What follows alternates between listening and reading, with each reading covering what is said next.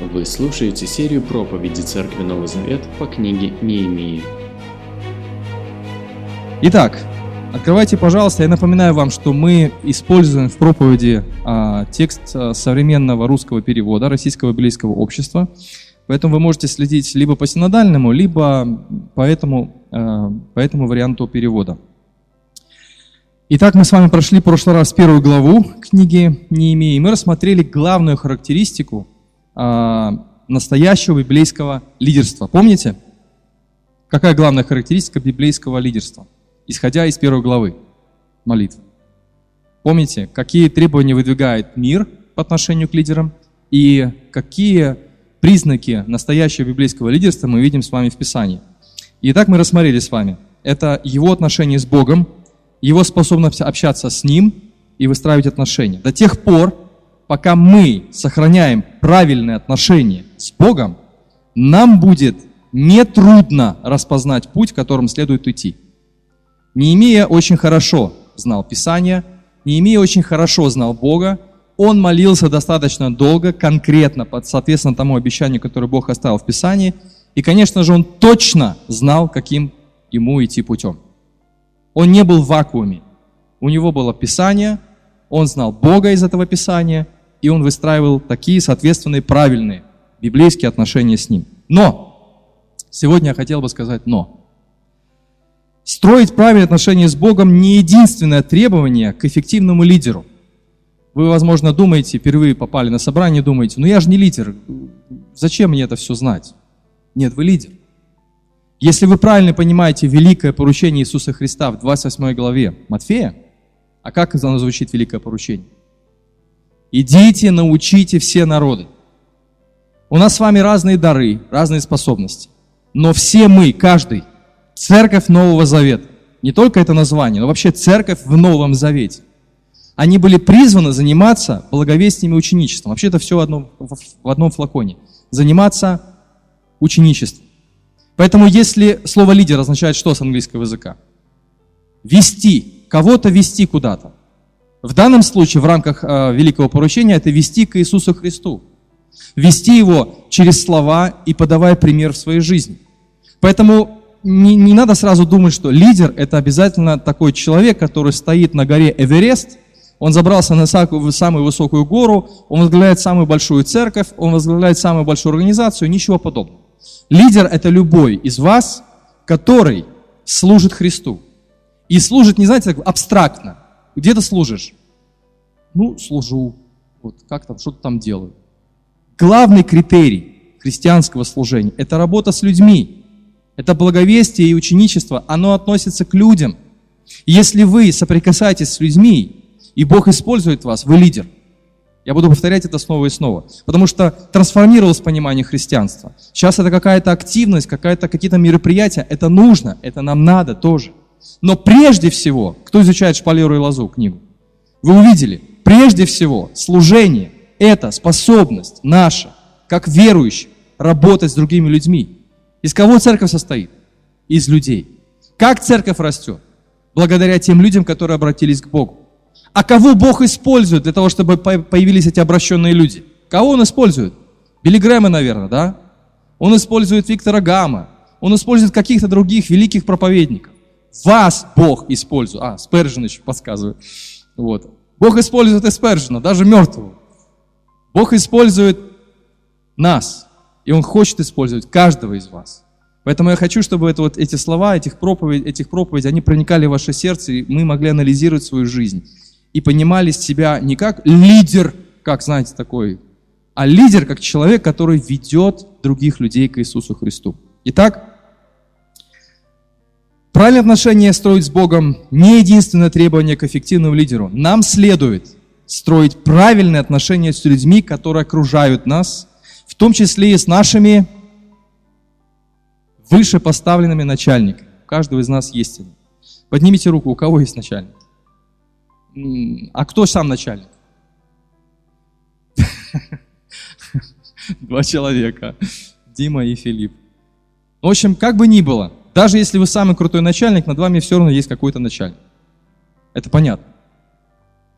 Во второй главе книги а, Неемии а, этот человек, не имея, он выполняет, при всем том, что он талантливый лидер, мы это с вами увидим впоследствии, он все равно перед царем персидским, кто он?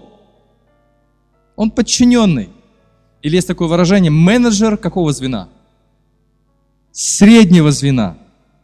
Или, как говорят, знаете, еще есть выражение такое, э, играть вторую скрипку. Вы слышали когда-нибудь?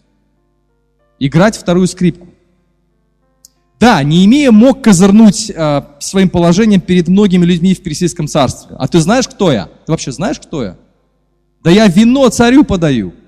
Ну, современным ушам вино царю подавать. Мы бы, баптисты, наверное, вообще бы его отлучили от церкви. Как ты вино подаешь? Ты должен отречься от этого. Вино – это значит доверенный человек, который пробует это вино. Он был нормальным баптистом, он пробовал.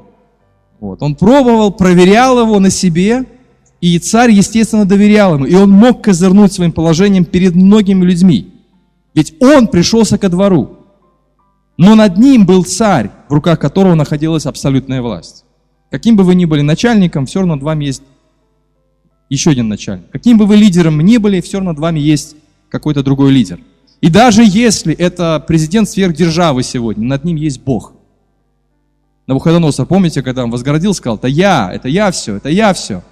И Бог отобрал у него разум, потому что он начал поклоняться себе. Это другая проповедь. Итак, давайте посмотрим на то, как Неемия выстраивает диалог с персидским царем.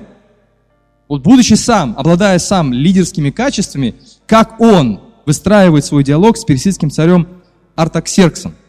Итак, открываем с вами вторую главу. Можно в презентации высветить, там я специально вот, э, текст приготовил для того, чтобы мы с вами читали. Итак, читаем. Вторая глава с первого стиха. В месяце Нисане, на 20-й год правления царя Артаксеркса, царь пил вино, а я наливал и подавал ему. Царь еще никогда не видел меня мрачным. И он спросил меня, почему у тебя такое мрачное лицо? Ты ведь не болен, не иначе, как от дурных мыслей. С великим страхом я отвечал царю, пусть царь живет вечно. Как же не быть мне мрачным, если город, где похоронены мои предки, лежит в руинах, а ворота его сожжены? Царь спросил, чего же ты желаешь? Помолившись Богу Небесному, я сказал царю, если царь соблаговолит, если раб твой угоден тебе, отправь меня в Иудею, в город, где похоронены мои предки, и я отстрою этот город. Царь спросил, а рядом с ним сидела царица, надолго ли ты хочешь отбыть, когда вернешься? Царь решил отправить меня.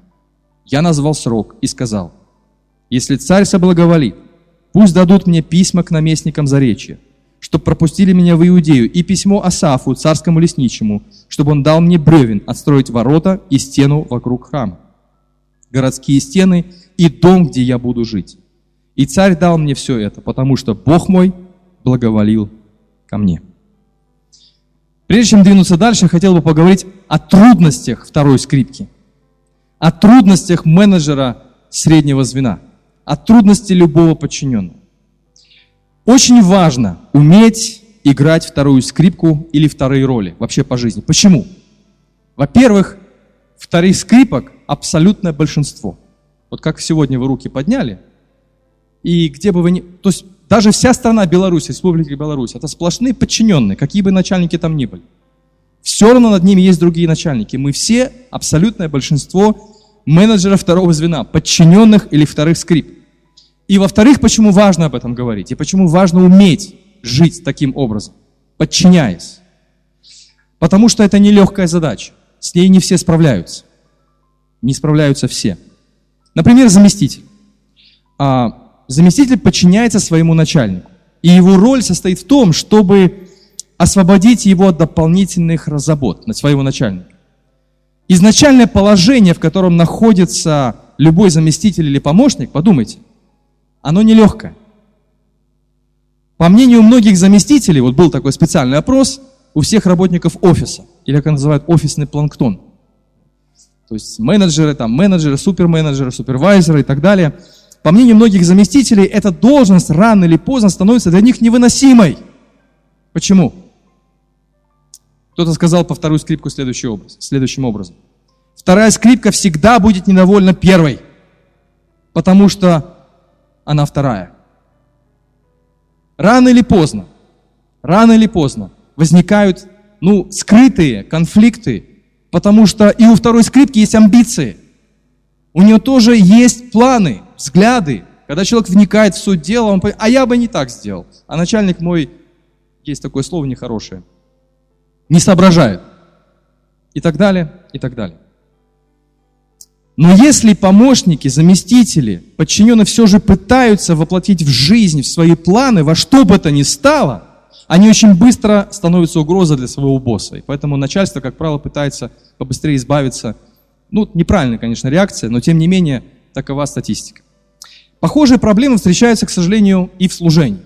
Пастор, помощник пастора, диаконы, там, лидеры, и вот, э, вот сталкиваются разные миры, взгляды, вот это взаимодействие – вот как работать вместе? Возможно ли, чтобы подчиненный был и эффективным на своем месте, довольным и в то же самое время быть огромной поддержкой для своих боссов? Если вы находитесь в таком же положении, что и не имея, то вторая глава пойдет на пользу каждому из нас. В начале этой удивительной истории о восстановлении Иерусалима Неемия находится в полном подчинении своего персидского царя. Мы видим с вами это первая глава и вторая глава. Но уже во второй главе, посмотрите, что происходит. Неемию царь назначает губернатором. Губернатором или мэром, или начальником над всем Иерусалимом. Вся Иудея находилась во власти царя Персидского, но царь Персидский отдает ему полномочия для того, чтобы тот мог выполнять э, то, что скажет царь, и то, что задумал Неемия сам. И посмотрите, представьте себе, Неемия получает эту должность, он уезжает в Иерусалим, это где-то примерно 2000 километров от э, столицы Персидской империи, Суз, город Сузы. Ну, на расстоянии, особенно когда нет ни интернета, ни телефона, человек может просто взять и сказать, ну все, 2000 километров, пока эти все эти всадники добегут, я тут могу натворить своих дел. Ничего подобного, Неемия остается в подчинении, потому что он возвращается периодически в этот город. Неемия не смог бы достичь такого положения, если бы не решение персидского царя. И даже имея такое положение, которое получил Неемия, он все равно оставался никем, потому что абсолютной властью по законам Персии обладал только царь. Там не было, не, там был, конечно, советники, но парламента, вот такой демократии, как это было у греков, такого не было. В это же время, кстати говоря, греки применяли э, принципы демократии. И, кстати говоря, цари персидские, они были очень невыносимы, потому что даже, вот, э, даже им что-то не понравится, они могли казнить.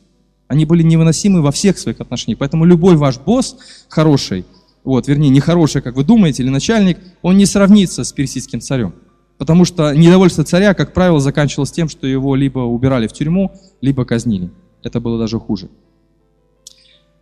Вот даже не имея он пришел в присутствие царя с печальным лицом. Видно по всей жизни, что Неемия все-таки был веселым человеком. Потому что вдруг в какой-то момент царь персидский замечает, у тебя грустное лицо. Что случилось? И, конечно, он не мог и подумать, что такой важный человек, как персидский царь, может обратить внимание на выражение лица своего подопечного. Более того, я уверен, что Неемия мог испугаться, поскольку своим выражением лица подвергал себя смертельной опасности – Персидские правители не любили несчастных подчиненных. Меня сразу вопрос, а кто их любит? Но свою нелюбовь они очень быстро показывали.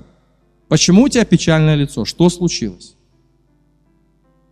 А знаете, почему Неемия был в страхе, еще особо страхе, а в особом страхе? Потому что э, царь мог заподозрить, что Неемия участвует в заговоре в данный момент. И подавая вино, вернее чашу с вином, и, как правило, преступники очень быстро себя выдают. Либо выражением лица, либо дрожью в руках, либо чем-то еще. То есть они нервничают. И когда он увидел «такого не имею», не имея был в страхе, когда такой вопрос прозвучал, потому что могло, могло в его сердце возникнуть подозрение, что Неемия участвует в нечто подобном. Это очень опасно для жизни, как бы то ни было. И Неемия служил этому царю, и он был его подчинен, а это был его начальник. Более того, Неемия грустный, мы знаем, от чего он грустный, потому что снова Иерусалим был в запустении. Снова пришла туда беда, потому что брат его сообщил ему о том, что там происходит. И посмотрите, и Неемия плачет, скорбит, молится. В итоге царь его спрашивает, что происходит с тобой. И тут ему надо отвечать правду. Но он-то прекрасно помнит, что совсем недавно, совсем недавно Ездра пытался восстановить Иерусалим. И что произошло потом, помните? Когда началась эта движуха там в Иерусалиме, когда начали отстраивать храм, когда там начали стены, что произошло там? Кто помнит по памяти? Местные начальники написали заяву. Хотя Кир издал указ восстанавливать, местные начальники, самаряне там и другие э, разные люди, они написали туда письмо. И кто запретил строительство храма? Какой царь? Этот же царь, которому служит Неемия, представляете?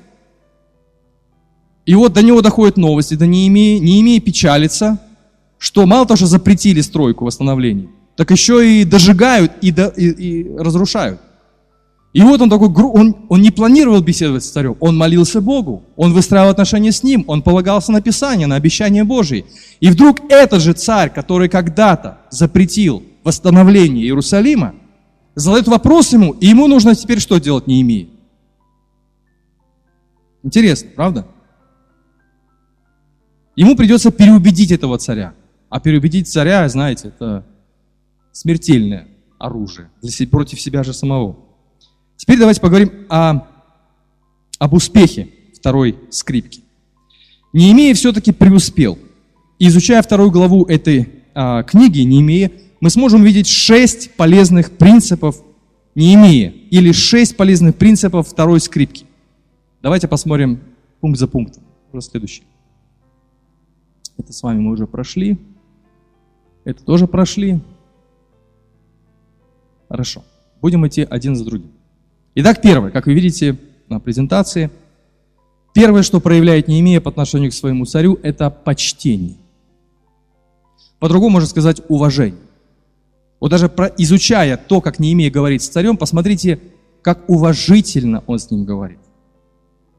При всех тех проблемах, которые сам же Артаксеркс создал в Иерусалиме. Когда царь спросил, почему Неемия выглядит печально, он ответил с подобающим почтением к положению царя. Как он отвечает? Пусть царь живет вечно. Это не было ни лицемерием, ни простой формальностью со стороны Неемии. Он действительно относится с должным уважением к Артаксерксу. Многие люди, которые играют вторые роли, очень часто совершают здесь ошибки. Очень часто. Иногда это проявляется в том, что подчиненные постоянно публично пытаются переплюнуть своего начальника. Выставить его ну, дураком, глупцом. Вот я разбираюсь лучше, я разбираюсь больше, я знаю больше и так далее. А, таким образом, на фоне отсталого босса или начальства а, люди надеются продвинуться вверх по карьерной лестнице.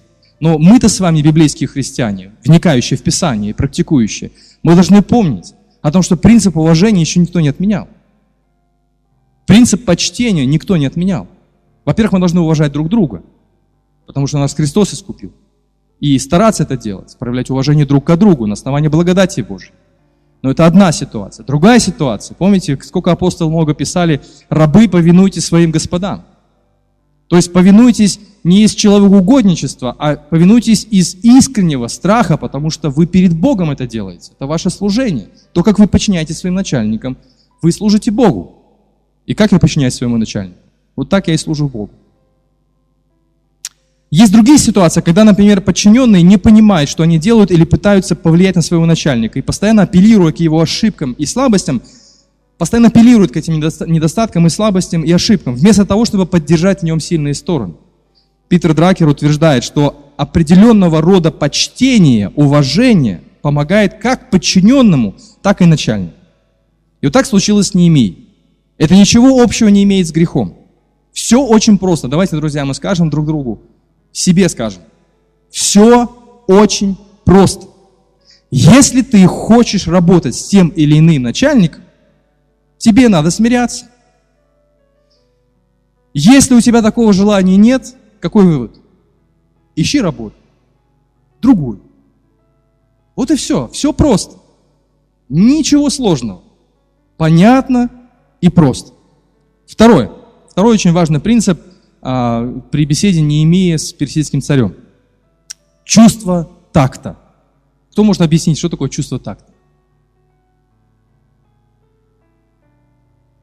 Умение себя поставить на место другого. Хорошо. Еще? Выдержанность, знать свое место, подстроиться. Как часто нам не хватает чувства такта? Иногда отсутствие такта сравнивают с простотой, но это не простота. А, в понимании многих христиан простота часто сопряжена с каким-то даже оскорбительным поведением. Мол, я не знаю, какой пример привести. Вот такой простоты. Например, а что у тебя лоб сегодня блестит, да? То есть, ну, я думаю, это не чувство такта, это, это уже оскорбление, даже граничащее, я не знаю, с чем. Вот. А, и в результате, когда сталкиваешься с такими людьми, объясняешь им, слушай, ну, есть такие вещи, о которых, ну, нельзя говорить. Нельзя их вслух произносить. Просто вот, ну, потому что нельзя. Ну, просто нельзя и все. Не принято. И когда поправляешь такого человека, я обычно в ответ слышу следующее. А я простой человек, говорю все, что думаю. Вот. Но, но нас порой не заботит, что думают о нас другие люди. И говорим, будь как будет, пусть думают, что хотят, думаем мы. Но Неемия был подчиненным и обращался к царю соответственно. Во-первых, посмотрите, насколько тактично ведет себя Неемия по отношению к царю в ответе своем. Когда царь спросил Неемию про его печаль, я хочу, чтобы вы здесь остановились немножечко и подумали вместе со мной – когда царь спросил Неемию про его печаль, он отвечает обезоруживающим вопросом. Ну как же мне быть не печальным, мой господин? Ведь город мой разрушен. А как бы мы ответили, исходя из нашего характера? Я вот даже, ну, поработал немножко, вот, сфантазировал, и думаю, как бы, например, ответил бы я? Может быть, не я, а может быть, кто-то другой, не знаю. Слушайте внимательно, я так сейчас немножко подыграю.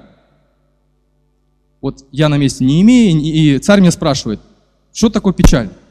И тут выхожу на сцену я. Ты хочешь знать, почему я так выгляжу? Тебе действительно хочется знать правду? Ну тогда получай фашист гранату. 30 лет назад, в седьмой год твоего правления – тебе приходила еврейская делегация во главе с книжником Ездры. Они пытались притворить приказ твоего предшественника Кира в жизнь, чтобы отстроить храмы и стены. Но как только начальники Заречья увидали движение в Иерусалиме, они пожаловались тебе, и ты не замедлил остановить все строительные работы. Ты даже не услышал мнения второй стороны.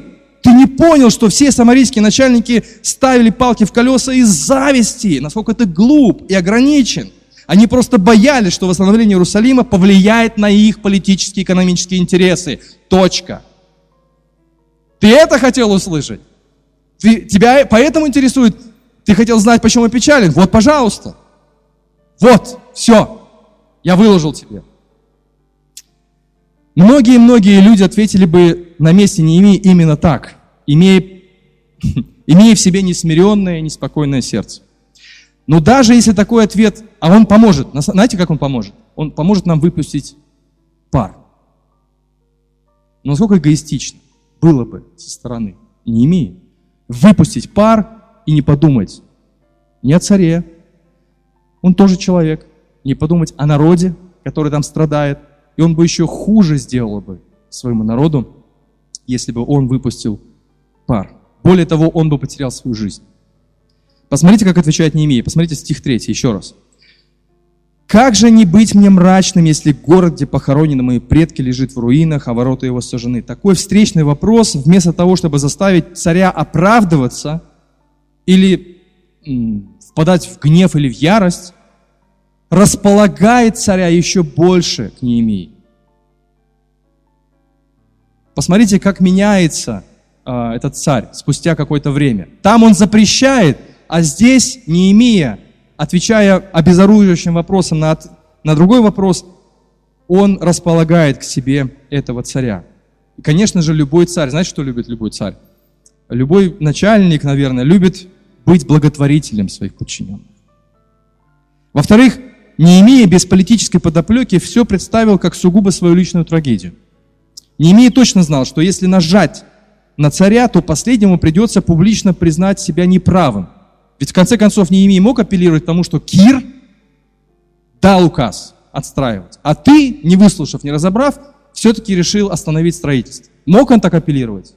Мог. Потому что э, разговор э, царя и Неемии состоялся не просто где-то в вакууме, а именно в присутствии царицы, мы уже видим, и других подданных, и других слуг. Неемия мог бы нажать на него и мог бы сослаться на те факты и те законы, которые были изданы. Он точно, как еврей, знал о первом приказе Кира восстанавливать Иерусалим. Но на самом деле для Неемии это была его личная трагедия. Личная трагедия. Когда он так объяснил свою печаль, царь мог тогда очень легко понять его. Ведь город его, Сузы, процветает и стены стоят. А его город, моего слуги, который наливает мне вино, я радуюсь, веселюсь каждый день, а этот человек служит мне и даже ничего не говорит, а его город в разрухе. Вот похожим образом вела себя, помните, еще вела, я уже выдал, вела себя Исфирь, когда предстала перед Ксерксом, предшественником Артаксеркса. Помните, Аман задумал полное уничтожение евреев, а Мордухай, дядя Исфири, услыхал об этом и научил племянницу, как правильно обратиться к царю. Когда она предстала перед Ксерксом, она не стала апеллировать к ущемлению прав а, евреев или к политической несправедливости или несправедливым законам жестоким, что заставило бы опять-таки царя занять положение самозащиты. Вместо этого она все представила как свою тоже личную глубокую трагедию – а какая трагедия? Аман собирается уничтожить ее и ее собственный народ. И вот как она отвечает ему. Исфирь 7, 3, 4. Царица Исфирь ответила, «Если я снискала милость твою, о царь, если царю угодно, пусть сохранят жизнь мою, вот о чем я тебя прошу. Пусть сохранят народ мой, вот о чем я тебя молю. Потому что проданы мы, и я, и мой народ, преданы на истребление, на избиение и на гибель. И, конечно же, царь Ксеркс был очень сильно возмущен, потому что на его царицу собирается поднять руку его слуга Аман. И он незамедлительно внес коррективы в свое поспешное решение. Таким образом, евреи были спасены. Ну и в-третьих, не имея настолько политкорректен, что не называет Иерусалим Иерусалимом. Обратили внимание по тексту? Он не говорит, вот Иерусалим, он говорит, город этот. Город, в котором похоронены мои предки. Вот обратили внимание на такую интересную тактику? Если царь соблаговолит, если раб твой угоден тебе, отправь меня в город, где похоронены мои предки, и я отстрою этот город. Это простая мысль, но важная. Как говорил один умный человек, мне очень понравилось высказывание, послушайте. Очень классное. Я его себе записал. Если вы хотите вкусить меду, для этого не обязательно пинать улей. Согласны? Для того, чтобы вкусить меду, не обязательно пинать улей. А что произойдет, если вы пнете улей? Ну и меда попробуйте, как Винни-Пух, помните? Из мультика, да? Ну и пчелы э, покусают конкретно. И то, и другое. А лучше просто меда укусить. Так зачем пинать улей? Как много мы теряем, что я хочу сказать, как много мы, люди верующие, теряем в взаимоотношениях между Божьими детьми, когда не повинуемся чувству такта когда не можем поставить себя на место другого человека, когда не можем где-то вникнуть в ситуацию, подумать наперед, обратиться вежливо, обратиться с любовью. Римлянам 12 глава 10 стих. Я думаю, это, это серьезное новозаветнее правило для обращения в новозаветней церкви. Мне очень нравится этот отрывок. Вообще вся 12 глава, она полна практических советов. Вот один из них. Римлянам 12.10. «Любите друг друга, как братья, всем сердцем». И вот в современном переводе мне очень нравится, как сказано. Старайтесь превзойти друг друга во взаимном уважении. Старайтесь превзойти друг друга во взаимном уважении. Третье. Идем быстрее. Откровенность. Быть тактичным не значит быть нечестным. Неемия был очень честен. Предельно откровенен, откровенен со своим царем. Во-первых, когда царь спросил про печаль своего слуги, в своем ответе Неемия указал на две мысли. Одна мысль предназначалась читателю, то есть нам с вами, а вторая мысль предназначалась царю. Смотрите, читатели видят. Что видят читатели в третьем стихе? Неемия очень откровенен. Он оставил эти слова для истории. Что там написано? С великим страхом. Может быть, многие люди на месте Неемии сказали бы, а я говорю царю, слушай, а чем мне бояться? С великим страхом я отвечал. Он находился в присутствии царя Персидской империи, который только взмахом бровей мог повелеть казнить это, э, отдать повеление казнить этого человека без суда и следствия. Это был честный ответ, не имея перед читателем. Я был испуган. Мне было страшно. На протяжении 4-5 месяцев он молился, вдруг вопрос звучит ему от царя, и мне стало страшно. Во-вторых, когда царь спросил, чего хочет Неемия, то что Неемия стал говорить ему? Он не стал отмазки какие-то придумывать. Мол, ну, дай мне съездить к бабушке с дедушкой в Иерусалим. Хочу посетить могилу. Или, я не знаю, отработал тут уже много, там, отпусков у меня нету. Отпусти меня в отпуск, в отгул. Хочу съездить на родину и посмотреть, что стало с моим родным городом. Он сказал очень прямо, вежливо, но честно. Я хочу отстроить этот город. Очень важно в отношениях с любым начальством иметь способность быть откровенным. Начальники не любят сюрпризов. Ваш начальник не любит сюрпризов. Ну, если только ему не все равно вообще по жизни. Если вы действительно хотите достичь хорошего результата, то будьте честны друг с другом и будьте честны с любовью. Четвертое. Молитва. В первой главе мы уже разобрали подробно молитву Неемии в качестве хорошего примера молитвенной жизни, правда? Помним об этом. И помним, что вся его молитва была упорядочена, стройна. В ней мы видим вступление, поклонение, исповедание, благодарность, прошение. Все в этой молитве есть. И это помогает нам увидеть внутренний мир Неемии, его молитвенную жизнь. Но во второй главе мы уже наблюдаем нечто другое. Смотрите, что происходит. Неемия говорит с царем, да? Царь задает ему вопрос, чего он хочет. Неемия вдруг понимает, он даже боится, ему страшно, неожиданно этот вопрос звучит. Он видит, что наступил удобный момент, он вроде бы готов говорить, но прежде чем что-либо говорить, не имея с помощью коротких молитв, обращается к Богу во время разговора. Пятый стих, посмотрите, четвертый, пятый стихи. «Помолившись Богу Небесному, я сказал царю». Кто-то назвал, знаете, как это назвал? Очень интересно. Неемия использовал молитвограммы. Короткие молитвенные смс -ки. Господи, помоги. Господи, умудри. Господи, дай терпение. Сколько молитвограмм вы посылаете на протяжении дня? Когда идете, не знаю, там, решать какой-то вопрос очень важный, документальный, или когда, э, может быть, решается какая-то какая-то трагедия, может быть, решается. Как часто мы посылаем эти молитвограммы? Есть такие слова у апостола Павла, помните, в 1 Салоникийцам 5.17 сказано, «Непрестанно молитесь». Вот если вы не знали, как молитва, молиться непрестанно, то Неемия как раз-таки показывает нам пример. Он молился 4-5 месяцев в посте, а потом, когда он приступил опять, опять-таки к своим обязанностям, наливал вино, подавал вино, исполнял свои обязанности на черпе, и вот происходит само действие, он не падает на колени тут же. Подожди, дай помолюсь Богу. Бог упал на колени. Господи, дай мне мудрость. Нет, такой набожности не имея, не показывал. Это было бы не набожность, это уже было бы неизвестно что. Он посылает Богу короткие молитвограммы. И такие молитвограммы вдохновляют нас молиться в течение всего дня. Особенно, когда мы, помните, как мы достигаем наших неверующих друзей?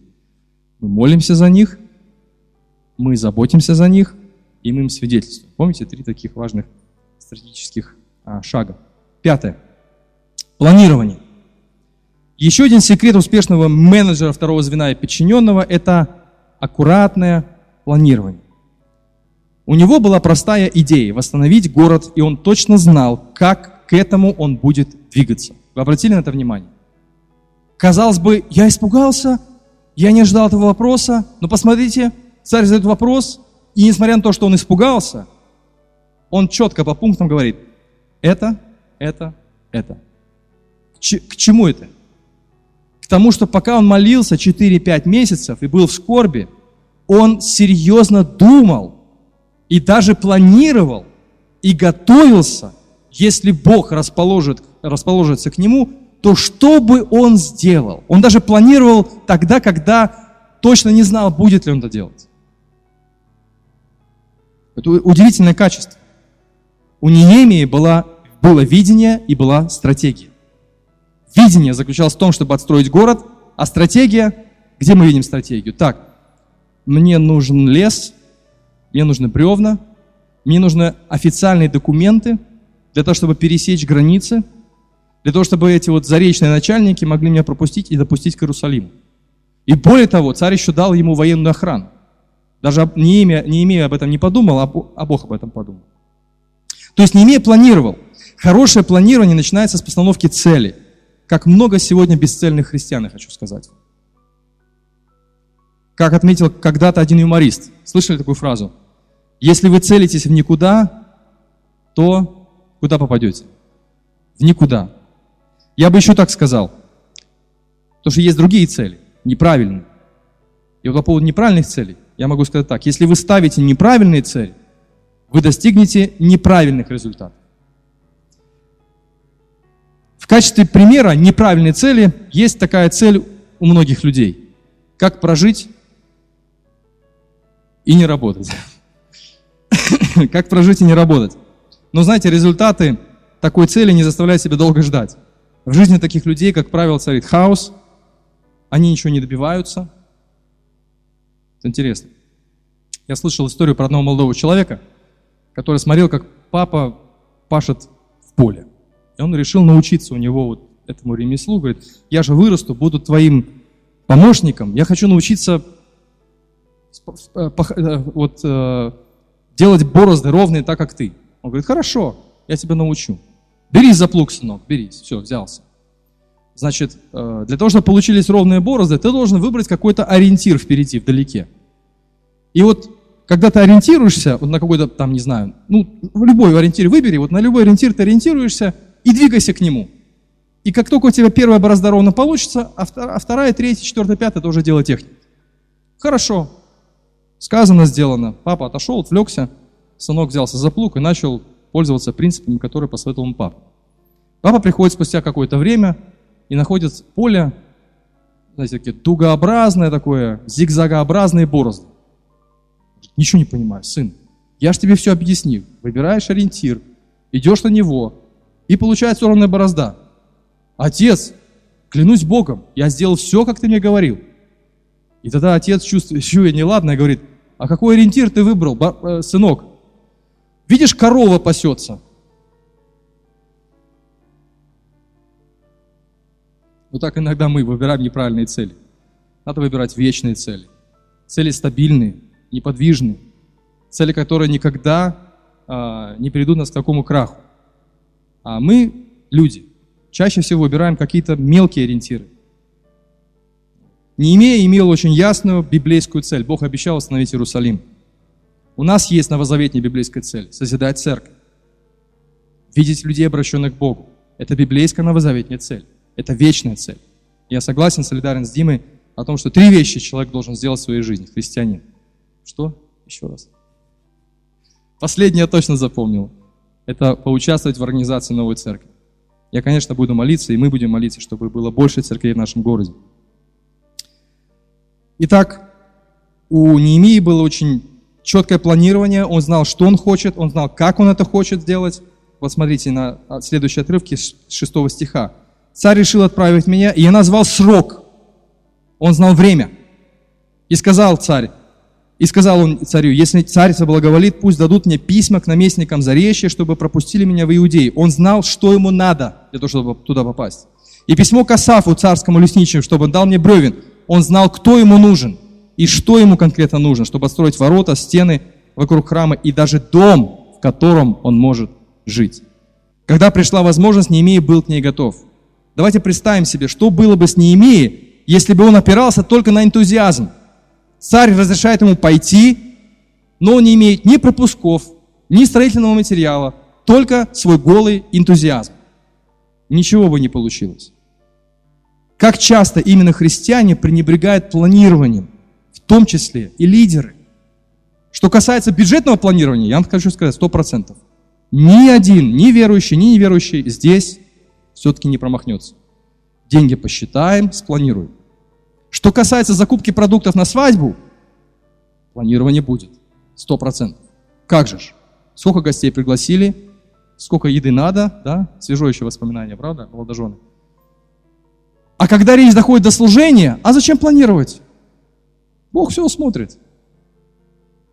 Я называю это набожной безответственностью. Вот как примерно это звучит. Бог открыл мне, что я должен заниматься служением. Да? А как ты собираешься это делать? Пока не знаю, но думаю, что буду точно знать, когда точно начну это служение. Люди, которые так говорят, обычно не доводят дела до конца. Если для кого-то и эти аргументы не убедительны, давайте послушаем Христа. Если кто-то из вас хочет построить башню, разве он сначала не сядет и не подсчитает всех расходов? Хватит ли у него средств завершить строительство? В противном случае, говорит дальше Иисус, окажется, что он, заложив фундамент, закончить работы не сможет. И глядя на него, все будут над ним смеяться и говорить, вот человек начал строить, а закончить не смог. Почему? Потому что человек не подсчитал, не спланировал, не прикинул свои возможности. И, кстати говоря, он говорил это в контексте следования за ним, чтобы нести крест. И, наконец, последнее, шестое. Зависимость от Бога. Зависимость от Бога не исключает ни планирования, ни тяжелого труда, ребят, братья и сестры. Напротив, все это может быть выражением этой зависимости. Неемия на протяжении всего времени и молился, и планировал. А когда все произошло и все получилось, знаете, у него все получилось. Какой его вердикт? Восьмой стих, посмотрите. «И царь дал мне все это, потому что я был гениальный лидер». Потому что я долго молился. Не зря. Даже есть духовная гордыня. Или потому что я хороший психолог, просек фишку, как говорить с царем. Ничего подобного. От начала и до этого момента у Неемия, в силу его на, э, такого глубокого богопочитания, у него была одна мысль вот в голове в этом отношении. Потому что Бог мой благоволил ко мне. Разве это не удивительно? Неемия сделал все, что было в его силах, но когда пришел успех, вместо того, чтобы приписать все себе самому, он все относит на адрес Бога. Он же молился, он же скорбел, он же плакал, он же испугался, он же планировал, он же беседовал с Артаксерксом. Но в итоге, потому что Бог мой благоволит ко мне. Неемия оставался зависимым от Бога не только в минуты скорби и отчаяния, подчеркиваю, но и в минуты успеха, что даже дороже и лучше. И по молодежному скажу, круче. Быть зависимым от Бога не только в скорби. Мы все зависим от Бога в скорби. Все без исключения. Господи, помоги, тянем ручки к небу. А когда радость, а когда счастье привалило – а когда финансовый может быть успех, а когда бизнес пошел развиваться, а когда хорошие отношения с начальником, а когда рост карьерный, зависимость от Бога, если она там. Вспоминаю историю с десятью прокаженными. Все были в скорби, и все пришли к Иисусу, правда? Но только один вернулся, будучи счастлив. Они были все счастливы, а вернулся только один. К чему я хочу сказать? Работайте, друзья, тяжело. Молитесь усердно. А когда придет успех в вашу жизнь, возьмите пример с Неемией. Не забудьте Бога вашего, который благоволил к вам в ваших трудах, когда вы потели, когда вы плакали, когда вы скорбели. На самом деле этот успех не результат вашего пота, слез и крови, а результат Божьей милости. В заключение, чем заканчивается беседа Неемии с Артаксерксом? Царь удовлетворяет просьбу Неемии, он выдает ему необходимую провизию, стройматериалы, документы, военную охрану. Представьте себе удивление заречных начальников. Они только там когда-то написали заяву, все прекратилось, а тут бах, появляется Неемия, не просто там с документами, с бумажками, а с военной охраной и стройматериалами.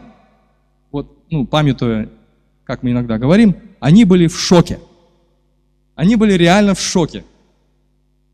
И мы видим дальше из того, что они делали по отношению к Неемии, вернее, против него. Они реально были в шоке, они были разосадованы. Ну как же так? Мы старались, мы запрещали, мы ставили палки в колеса, а в итоге дело опять движется. Но к чему я хочу сказать? Это был царь персидский, который дал все это разрешение. Это был земной царь, который дал земные вещи. И благодаря милости Бога все это притворилось в жизнь. А у нас кто царь?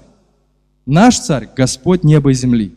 Он может удовлетворить любую нашу просьбу намного лучше по своей божественной воле. Конечно, Бог не всегда отвечает на наши молитвы, как мы этого хотим. Но Он отвечает только тогда, когда это соответствует Его воле. И хотя даже ответ «нет», он все равно ответ, а Бог притворит свой замысел в соответственное время. А все остальное время мы, как не имея, работайте, трудитесь, планируйте. Работайте, трудитесь, молитесь, планируйте а Бог свое время даст свое благословение. Римлянам 12.2. Не приспосабливайтесь к образу жизни этого мира, но пусть Бог преображает вас, обновляя ваш ум, чтобы вы могли постигать, чего Он хочет от вас, что для Него хорошо, угодно и совершенно. Вот главное занятие христианина. Вникать в Божью волю, чего Он на самом деле хочет от нас. А у нас все это есть. Мы прекрасно знаем Писание. Мы прекрасно, прекрасно знаем, к чему нас зовет Господь сегодня. К какому труду, к какому служению. Во всем остальном Бог явит свою милость несомненно.